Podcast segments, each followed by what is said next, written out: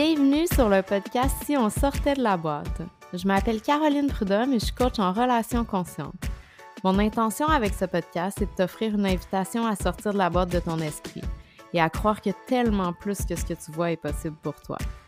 À travers des épisodes solo, des partages d'expériences et des entrevues inspirantes, on explore une variété de sujets, de la spiritualité à la science, pour te permettre ce retour à ta souveraineté, profondément ancré dans ton pouvoir personnel. On s'ouvre pleinement à ce moment où on s'autorise enfin à sortir de tout ce qu'on connaît pour aller à la rencontre de la personne qu'on est vraiment. La vie nous réserve de magnifiques surprises si seulement on accepte de les voir. Alors, es-tu prête à sortir de la boîte?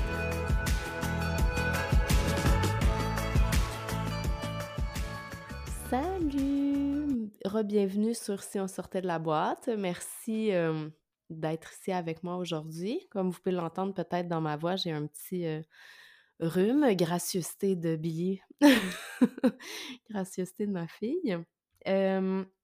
aujourd'hui, je vous présente un épisode avec José Paquette qui nous parle de séparation familiale. C'est le dernier épisode de la série que j'avais enregistré en fait à l'automne. on apprend dans ce parcours entrepreneurial. Puis je me rends compte que j'avais peut-être trop prévu d'avance pour cette fois-ci, mais tout est parfait. Puis j'ai adoré, adoré les conversations que j'ai eues avec ces personnes-là l'automne. J'ai adoré vous partager toutes, tous ces épisodes-là, toutes ces magnifiques découvertes, en fait, parce qu'à chaque fois, c'est la découverte d'un nouvel être humain, tu. Puis là, aujourd'hui, en réécoutant l'épisode avec José pour faire le montage, j'ai été vraiment reconnaissante, de son partage, du, partage qu'elle nous fait dans cet épisode-là, puis de à quel point elle est authentique, puis vraiment, il n'y a pas de barrière. c'est beau. Je trouve ça vraiment beau, puis je suis vraiment, vraiment reconnaissante qu'elle m'ait offert cette confiance-là, en fait. je suis sûre que vous allez vous retrouver à différents niveaux dans son histoire. Josée, elle nous, elle nous partage son parcours dans la séparation familiale, mais en fait, comment ça l'a amené à se reconnecter à elle-même, puis à sortir de la boîte. à sortir de la boîte à vraiment plein de niveaux. Puis à certains niveaux, c'est sortir de la boîte de la société. Puis à d'autres niveaux, ça a été de sortir de la boîte qu'elle-même s'était créée. Fait que par des mécanismes de défense, par plein de choses, mais en tout cas, je vous en dirai pas plus parce que je veux vous laisser écouter ça. Puis je suis vraiment contente de vous avoir avec moi cette semaine encore. Je suis très, très reconnaissante que vous preniez le temps, le temps d'écouter ce podcast-là parce que c'est quelque chose qui est très cher pour mon cœur. Puis ça, je suis contente que ça trouve écho dans d'autres personnes aussi. Alors, sans plus tarder, je vous laisse sur ma conversation avec José Paquette. Bonne écoute.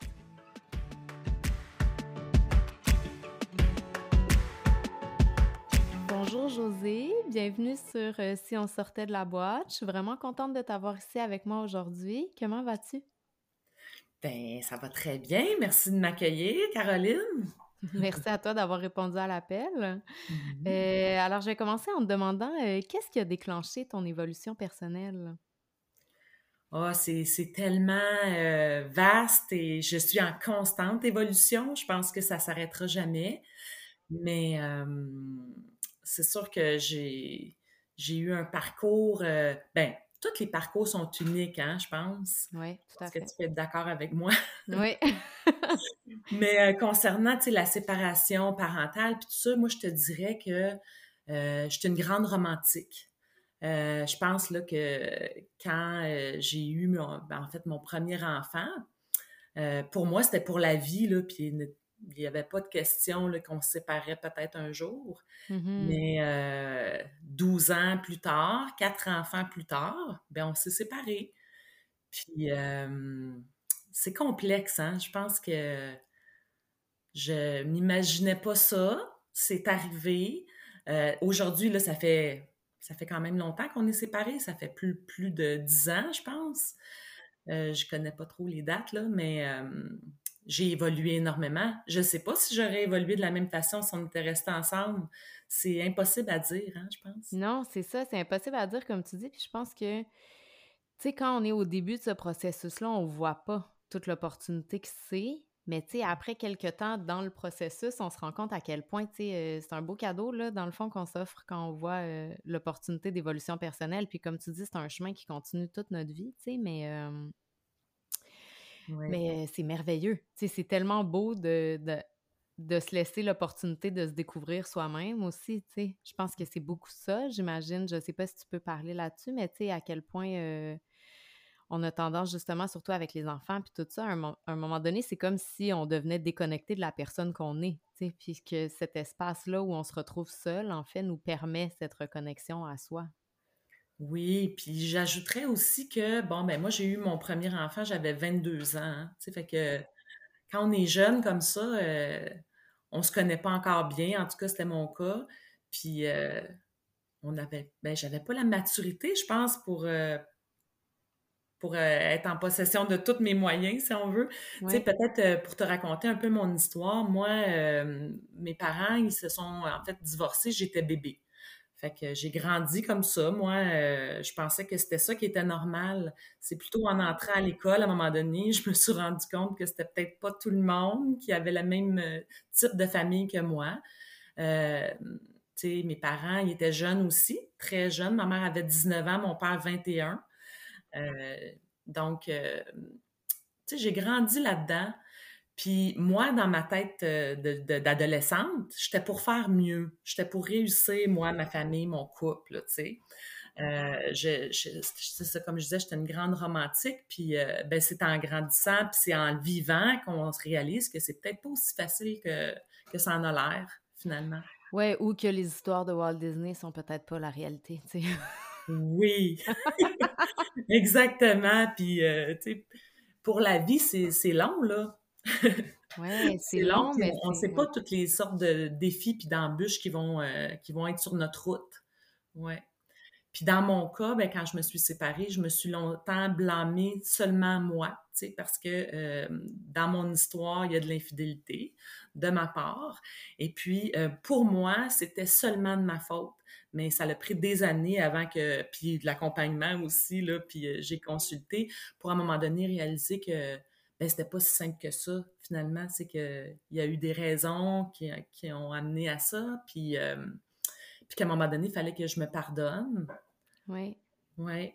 Mais je serais curieuse que tu parles un peu de ça parce que je pense que c'est plus répandu, ben, si tu es à l'aise puis si tu as envie, là, mais que mm-hmm. je pense que c'est quelque chose qui arrive beaucoup plus souvent qu'on pense. Puis comme tu mm-hmm. dis, euh, qu'est-ce que tu as découvert avec de l'accompagnement, puis avec le recul, puis tout ça, mais c'est que on pense que l'infidélité, c'est ça qui a causé la séparation ou qui a causé le, la perte de le bris du lien de confiance dans la relation ou peu importe, mais dans le fond, l'infidélité, c'est seulement la conséquence de quelque chose qui fonctionne pas bien dans le couple depuis longtemps, souvent. C'est mm-hmm. rarement la faute d'une seule personne, comme tu dis, puis c'est mm-hmm. rarement cet événement précis-là qui cause le fait que la relation se modifie.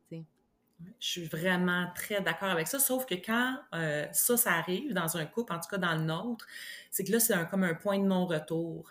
Tu sais, quelque chose qui aurait peut-être pu être réparé, ben finalement, à cause de ça, il n'y avait plus de communication possible, c'était comme, euh, ça a été pas mal final, là, nous, dans notre cas.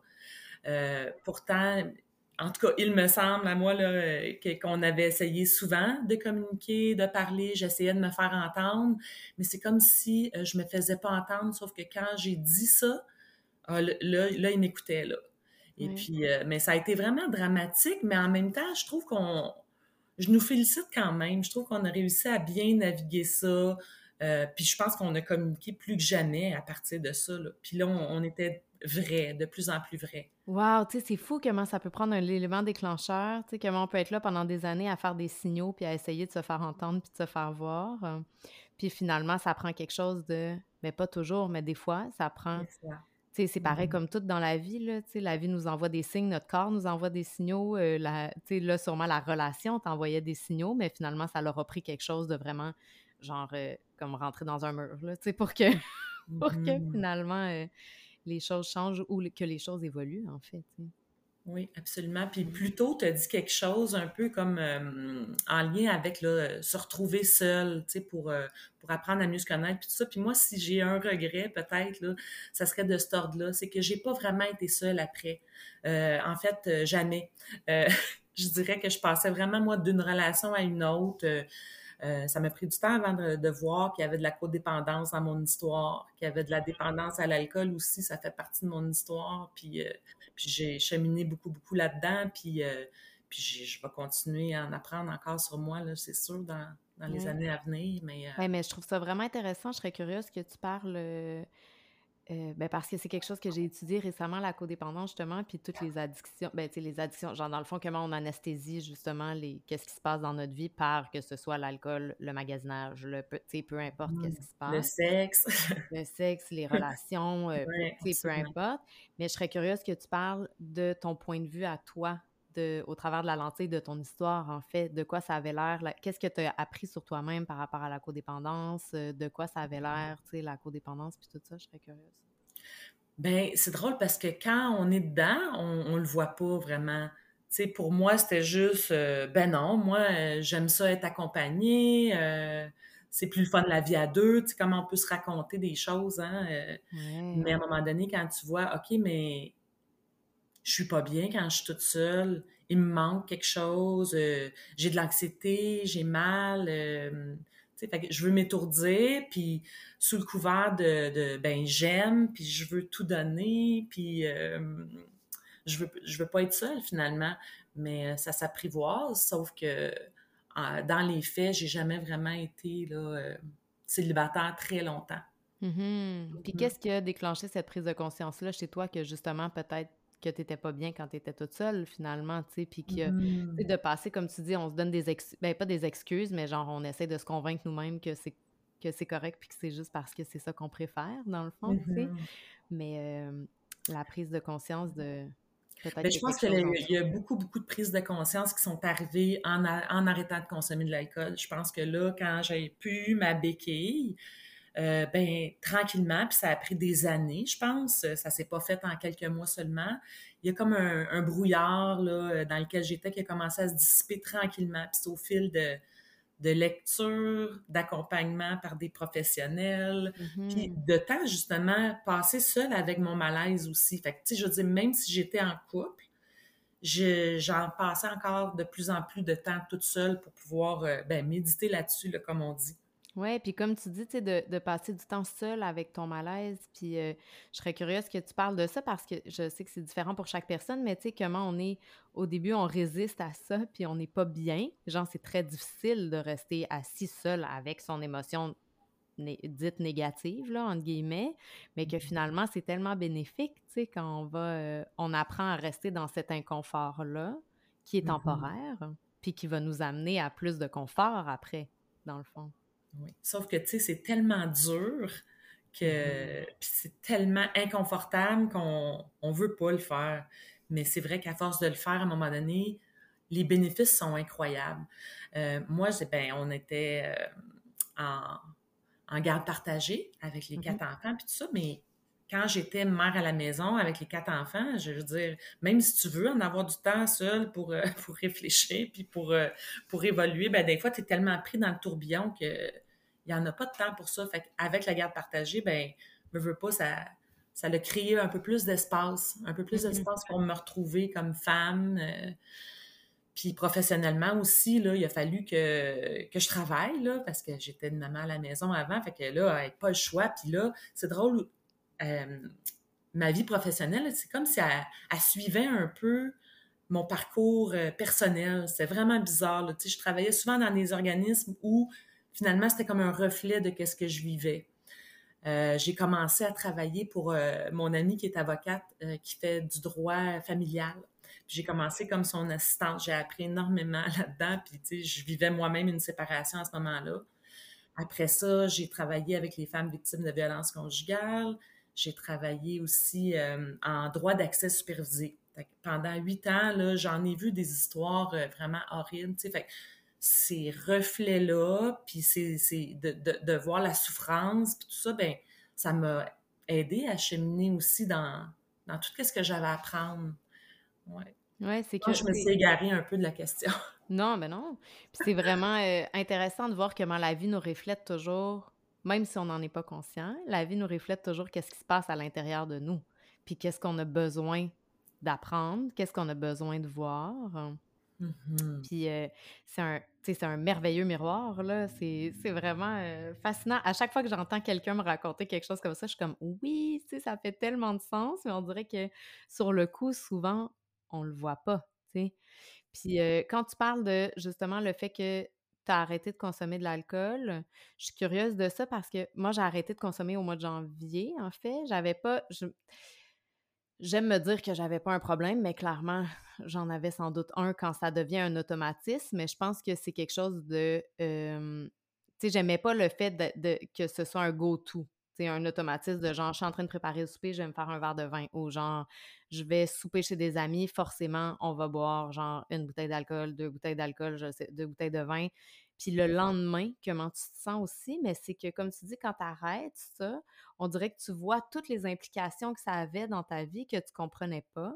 Puis c'est tellement normalisé dans notre société, l'alcool, je trouve. Euh, tu sais, c'est euh, beaucoup relié à tout ce qui est célébration. On va voir des amis, forcément, ça arrive. Un souper, un brunch, un ci, un ça. C'est comme si c'était normal, mais en fait, c'est pas quelque chose qui est bon pour nous. Tu sais, je me dis peut-être à petite dose, mmh. mais euh, c'est problématique, mais c'est juste que c'est tellement normalisé qu'on le voit pas que c'est problématique. Ah oui, je suis vraiment d'accord avec ça, mais puis pour moi, puis il y a beaucoup de honte hein, entourant ça. Quand, quand tu dis là, que tu bois plus, mais là, c'est, tu te fais demander euh, ben là, c'était-tu si pire que ça? Puis là, pourquoi tu buvais quand tu étais avec tes enfants? Puis avec un, mmh. beaucoup de jugement hein, dans la voix. Fait que, euh, en tout cas, pour moi, là, ce que je peux vraiment dire, c'est que ça a simplifié beaucoup, beaucoup, beaucoup ma vie. Euh, puis, c'était comme un. J'appelais ça mon médicament, moi.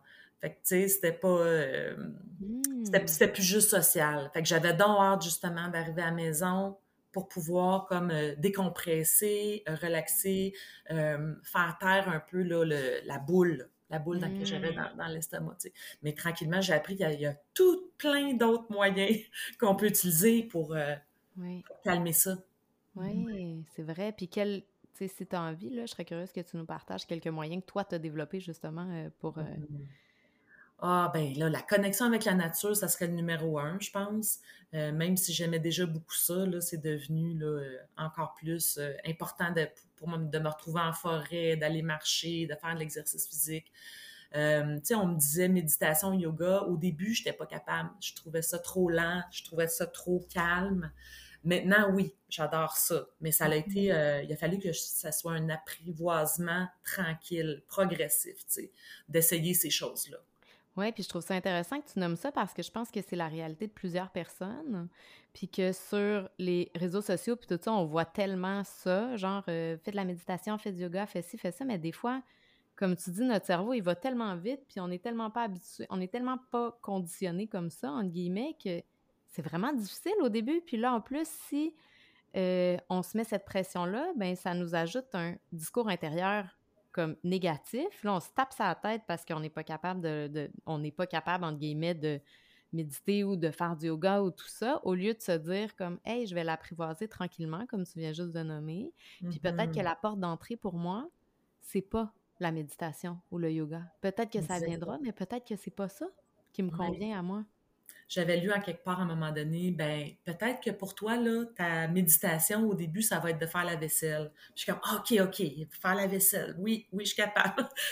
que je respirais à mmh. travers ça. Puis, euh, mais j'ai été tellement inspirée de, de plein de gens, on dirait, qui ont été sur ma route, qui m'ont tellement aidée dans tout ça, tu sais. Puis une des personnes qui m'a aidé énormément, c'est vraiment, c'est mon chum. Euh, mon chum avec qui je suis depuis environ huit ans. Euh, la première année qu'on était ensemble, c'était pas très beau à voir, là, dans le sens où les deux, on avait des, problèmes d'alcool. Et puis, euh, mmh. bon, ben moi, j'ai arrêté la première. Lui m'a suivi trois mois plus tard, mais j'avais aucune attente. Là. Je savais que je pouvais pas, comment dire, le faire arrêter de boire. C'est mmh. Donc, mais, mais c'est arrivé. C'est, Puis depuis ce temps-là, ben, on, est comme les meilleurs amis, puis on, on n'a pas... Euh, on n'a peut-être pas une relation typique, dans le sens où on a habité ensemble, euh, on, a habité séparés dans un duplex, là, où est-ce que moi, j'habite en haut, lui habite en bas.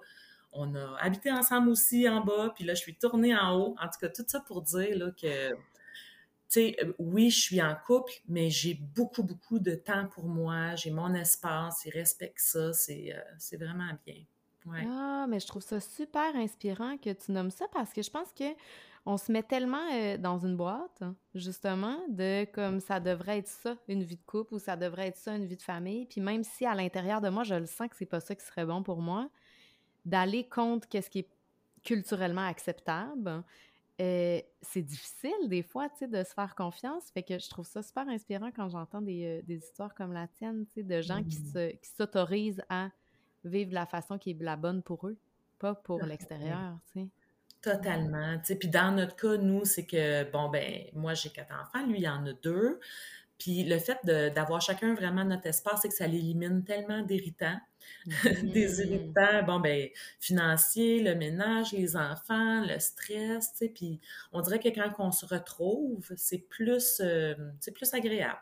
Plus intentionnel aussi, peut-être. Oui, oui. Oui, puis je trouve ça beau que tu dises que vous avez arrêté de boire de l'alcool à peu près en même temps, parce que j'imagine que euh, ça a été un chemin de guérison que vous avez pu marcher ensemble, tu sais, parce que comme tu dis, je serais curieuse que tu parles de ça, et euh, quand le brouillard se dissipe, là, on finit par voir plus de plus en plus clairement. C'est comme si le voile se levait peu à peu, tu sais, de genre, mm-hmm. ah mon Dieu, ah mon Dieu, ça. On voit plus nos patterns, on est capable d'avoir de la clarté sur nos agissements, nos croyances limitantes, tout ça. Mm-hmm. je serais curieuse de savoir comment ça s'est décliné pour toi, ça sais, oui, le, voile qui se lève, c'est une super belle euh, image. Euh, en même temps, je veux faire attention de ne pas euh, mettre tout le dos, là, de tous nos problèmes là-dessus. C'était pas la seule chose. Mais c'est sûr que c'est quelque chose qui aidait pas. Là. Non, mais clairement, moi, je vois ça, l'alcool, je vois ça comme euh, comme, comme on a mis tantôt pour l'infidélité, c'est la conséquence de, mais il y a quelque chose en dessous de ça. C'est jamais ça qui fait que tout ça arrive. C'est juste un mécanisme de défense qu'on développe, qui est peut-être mm-hmm. pas le bon, mais euh, qui est là pour nous garder, nous, en sécurité, dans le fond. Fait que, justement, si je vois plus creux, puis mm-hmm. voir qu'est-ce qu'il y avait là, bien, il y a beaucoup de, de difficultés d'estime de moi, de confiance en moi, tu sais, puis ça, moi, j'ai oui, je savais que ça se travaillait, mais tu sais, des fois, tu sais pas par quel bout commencer, tu sais. Bon, c'est-tu euh, mon image? C'est-tu euh, mes capacités? C'est-tu où, est-ce que je suis, moi, dans, notre société? Qu'est-ce que j'ai à apporter?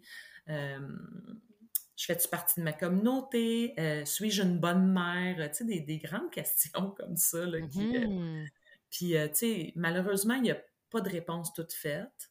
Non, malheureusement ou heureusement, mais... c'est bien vrai. Mais, euh, tu sais, ça vaut la peine de se poser ces questions-là. Ça vaut la peine de se prendre du temps puis euh, de s'autoriser, justement, de, de dire, ben non, je suis pas parfaite, puis peut-être que j'ai besoin d'aide dans quelques domaines pour, pour, que je continue. Oui, puis c'est correct. C'est correct parce qu'il n'y a personne de parfait. Même les gens qui ont en apparence l'air d'être parfaits, il n'y a personne de parfait parce que ça fait partie de l'expérience humaine. On est juste toutes uniques. On a toutes des mmh. émotions positives, on a toutes des émotions qualifiées de négatives. On est tous différents. Puis il faut tous apprendre à, comme tu dis, il n'y a pas de one size fit all, il n'y a pas de réponse universelle. Il faut juste mmh. apprendre à se questionner puis à trouver nos réponses à nous, mais la société patriarcale nous a fait croire qu'il y avait des réponses toutes faites, puis qu'il y avait mmh des bonnes façons de fonctionner. Euh, que ce soit dans tous les cadres, là, que ce soit dans le cadre scolaire, que ce soit dans le cadre des familles, que ce soit, tu sais, c'est tellement, ça a tellement des racines partout mmh que c'est comme si inconsciemment c'est intégré à l'intérieur de nous, ça, tu sais, fait qu'il faut aller défaire ça, puis le remplacer par des choses qui nous conviennent à nous, pas aux voisins.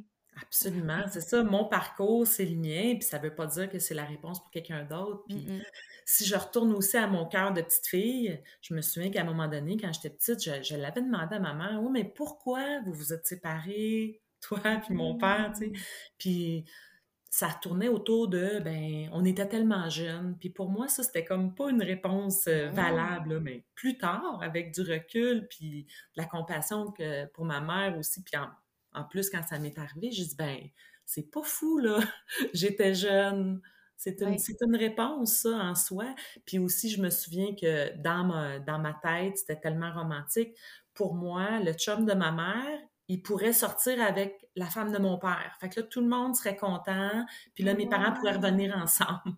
tu sais, puis... Euh, mais quand tu réalises à un moment donné, OK, non, c'est pas comme ça que ça fonctionne, tu sais, puis je en plus, en connaissant, bon, mes parents, je suis pas sûre que ça aurait été un bon match de toute façon.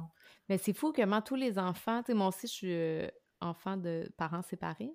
Mm-hmm. Puis je me souviens que longtemps, j'ai voulu que mes parents reviennent ensemble.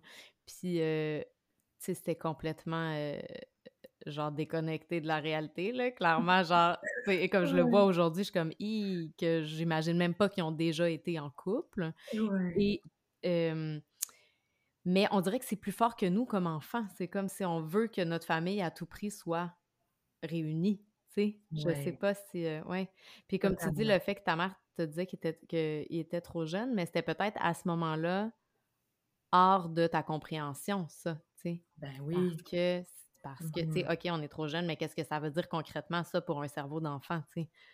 Ça, mmh ça, doit être pour ça aussi que c'est plus difficile à intégrer. Puis je dis ça, puis je le sais pas dans le sens que je le sais pas comment mes enfants l'ont intégré, moi, tu sais, la séparation, même si on leur a expliqué d'une autre façon, ça a l'air de bien se passer, mais en même temps, peut-être qu'ils ont des scénarios dans leur tête qu'on connaît ça pas. en évolution. Oui, oui, tout à fait. Ça va être en évolution constante. Là, je veux dire, moi, je me souviens plus, je, crois que c'était ma fille, à un moment donné, elle avait, tu sais, comment que les adultes, des fois, il y a des conversations, puis euh, ils oublient qu'il y a des enfants autour qui ont des grandes oreilles. Et puis, euh, je pense qu'elle avait entendu de quelqu'un d'autre là, que, que moi, j'avais été infidèle, puis que c'était pour ça qu'on n'était plus ensemble. Puis, euh, elle ah. m'avait demandé, tu sais, si c'était vrai, puis tout ça. Puis j'avais dit oui écoute, euh, maintenant, tu peux pas nécessairement comprendre. Peut-être que plus tard, oui. Mm-hmm. Euh, puis là, ben là, ma, grande fille, euh, elle a 23 ans maintenant. Elle, me suit dans mes traces. elle commence son, bac en sexologie cette année. Puis c'est incroyable. C'est des cadeaux que de la vie, ça. Puis j'ai trois fils aussi. Puis bon, ben, eux autres aussi, là, ils, bon, ils vont avoir des blondes. Euh, ils, vont, ils vont faire leur propre parcours. Je ne sais pas qu'est-ce que l'avenir nous réserve. Puis c'est sûr que ça les a marqués, la séparation de leurs parents. Tu sais, on ne peut pas faire autrement, mais marquer, qu'est-ce que ça veut dire? Mais c'est ça, qu'est-ce que ça veut dire? Puis en même temps, moi, je, suis convaincue que euh, qu'est-ce qui laisse des traces, c'est la façon dont les parents gèrent cette séparation-là, beaucoup plus que la séparation en soi. Puis aussi, tu sais, de se dire que de rester pour les enfants, entre guillemets, pour pas les marquer, en fait, ça va les marquer encore plus parce que c'est quoi l'exemple de couple qu'on leur donne dans ce temps-là, tu sais, comme en tout cas, mais ça, c'est mmh toute autre discussion. Mais comme tu dis, on peut pas, tu sais, on veut toujours les protéger, nos enfants, puis on aimerait donc ça qu'il leur arrive rien de négatif. Mais en fait, je pense que ça serait pas de leur rendre service, tu sais. Le plus grand service qu'on peut mmh leur rendre, c'est des outillés pour faire face à ces situations-là, parce qu'on sera pas toujours là à côté d'eux pour les soutenir là-dedans, tu sais. Mmh oui, puis quand tu dis outillés, c'est que ils nous regardent, hein? Puis euh, même euh, ce qu'on va dire, ça sera jamais aussi fort que, qu'est-ce qu'on fait, finalement. Fait que, ils nous ont regardés. Tu sais, on... Ce qu'on dit souvent, là, on a fait de notre mieux avec le bagage qu'on avait au moment où c'est arrivé, c'est, tellement vrai, là. Je veux dire, moi, quand on s'est séparés avec le père de mes enfants, la première année, on a décidé d'habiter dans la même maison, puis que les enfants, en fait, restaient là, puis on s'était mm-hmm. loué un appartement. Puis donc, chacun notre tour, on était avec les enfants dans la maison, puis euh, l'autre allait dans l'appartement. Euh, ça, a duré à peu près un an, ça, cette formule-là, je dirais. C'était vraiment génial pour les enfants. Sauf qu'à un moment donné, ben, il y a des nouveaux chums, nouvelles blondes dans le décor, puis euh, c'était pas facile à gérer, là, je pense, pour, mmh ces nouvelles unions-là, d'accepter ce, ce modèle-là qui est atypique. Hein? Fait que, ça, ça s'est arrêté là, mais c'était vraiment le fun.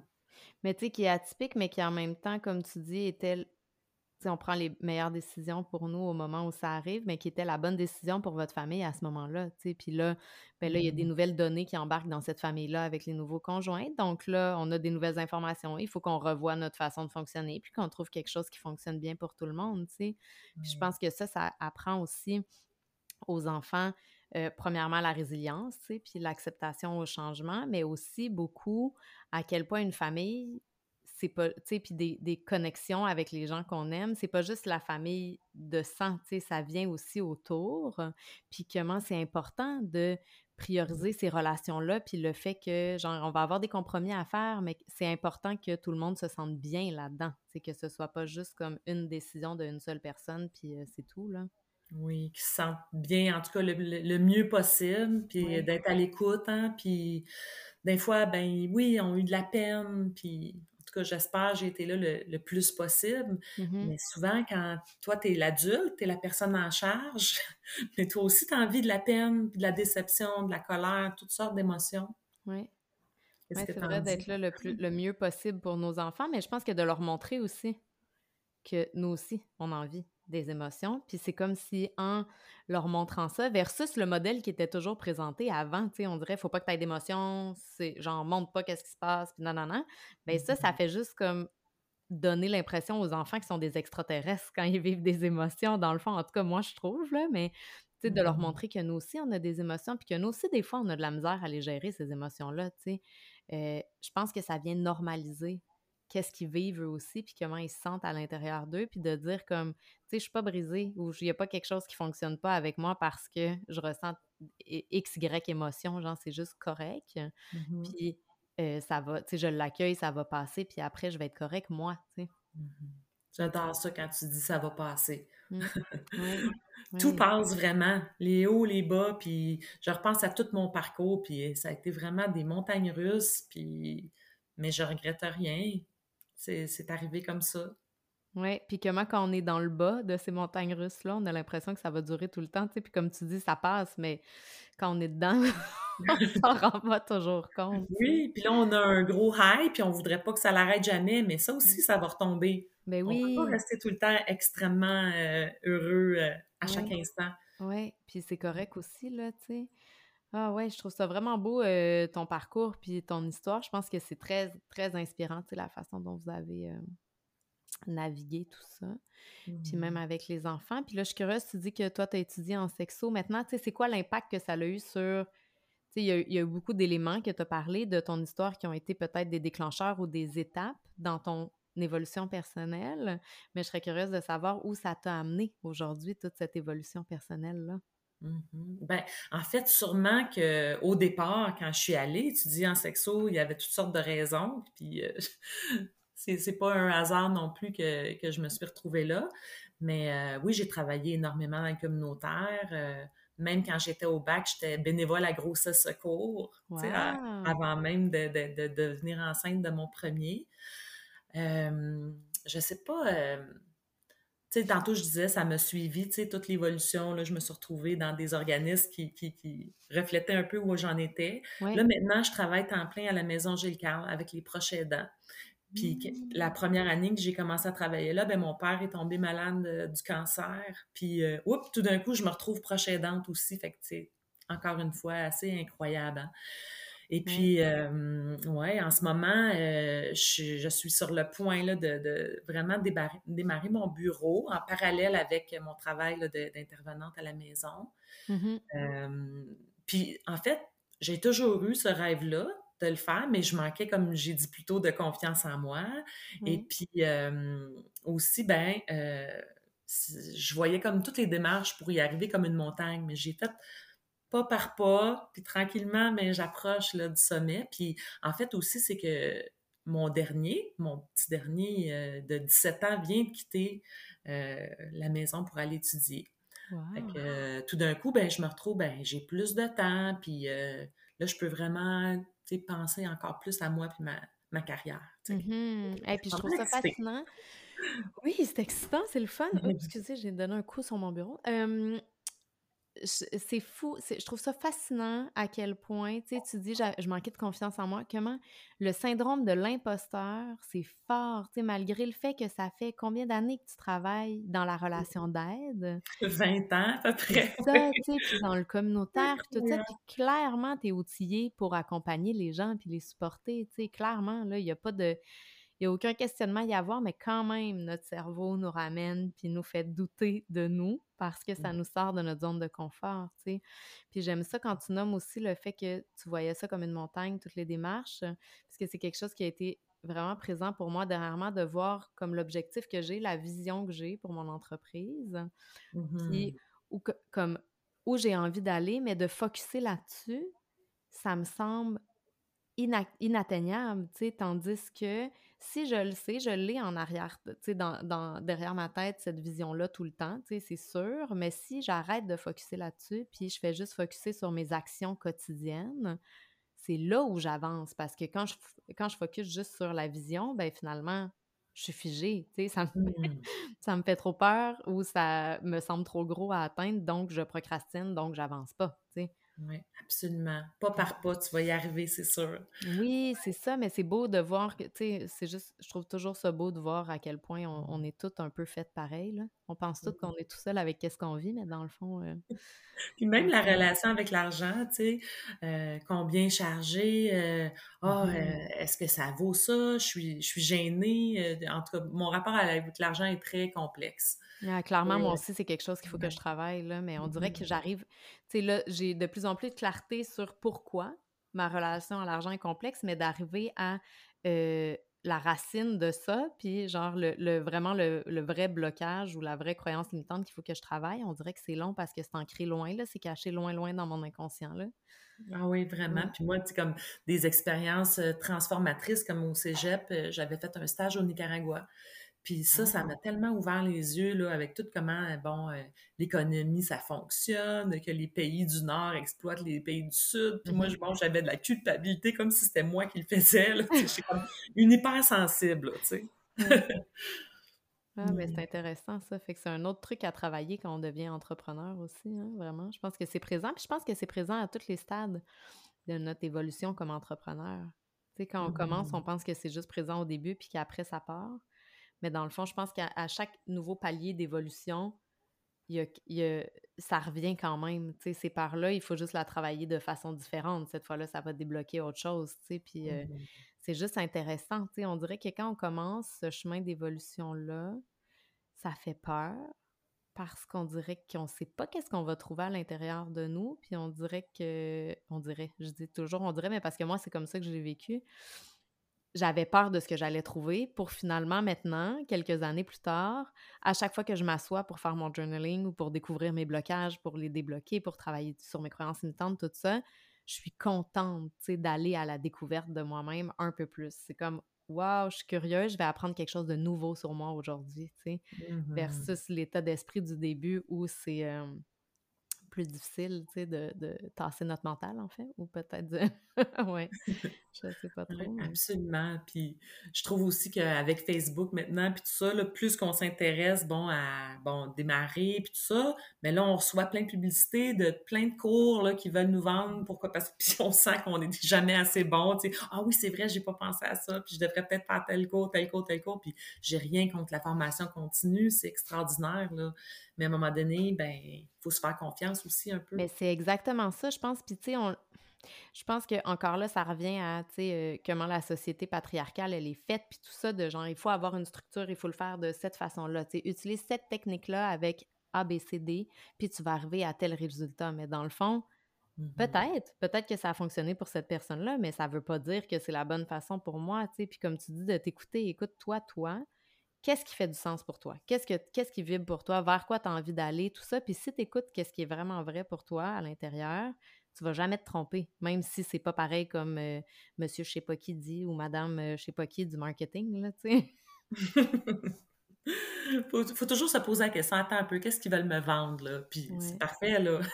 oui, non, puis c'est parfait parce que j'imagine que... Ouais, puis cette, cette méthode-là a dû fonctionner pour eux s'ils ont envie de la partager, puis c'est correct, tu sais, mais puis je pense de s'autoriser aussi à sortir de cette structure-là, ça nous permet tellement de, d'explorer qu'est-ce qui est vrai pour nous, là. Mmh Mmh. Eh bien, merci pour ton temps aujourd'hui, Josée. J'étais vraiment contente de t'avoir avec moi. Est-ce que tu aurais un petit, une petite pensée qui te viendrait que tu aimerais partager ou avant qu'on termine l'épisode? En fait, je veux te remercier aussi. Moi, c'est la première fois que je participe à ben, cette formule-là dans le podcast. j'ai beaucoup, beaucoup aimé ça, mon expérience. Puis je, veux vraiment te féliciter aussi. J'ai écouté plein d'autres épisodes avant, euh, en préparation, puis je trouve ça vraiment beau ton travail. C'est vraiment important, en fait. Continue. Oh, wow, merci. je prends tous tes mots, ça me touche mm. au cœur. Merci beaucoup. Puis merci à toi de, de t'être prêté euh, au jeu aujourd'hui puis d'être venu discuter avec moi. Je suis super contente. Puis euh, je te souhaite tout le succès possible dans ton entreprise. Alors, je te remercie vraiment, José, pour ton temps, puis euh, je te souhaite une merveilleuse journée. Merci, toi aussi. Merci d'avoir été avec moi aujourd'hui. J'espère de tout cœur que l'épisode a vibré avec toi. C'est le cas, je t'invite à laisser un avis 5 étoiles ou un commentaire sur Apple Podcast ou Spotify. C'est vraiment le moyen le plus efficace de faire voyager le message puis de permettre à plus de gens de découvrir le podcast. Et si tu penses que ça pourrait aider ou supporter quelqu'un que tu connais, s'il te plaît, partage l'épisode. C'est tellement précieux de savoir qu'on n'est pas tout seul avec ce qu'on vit. Je te souhaite une merveilleuse journée, puis je te dis à la semaine prochaine.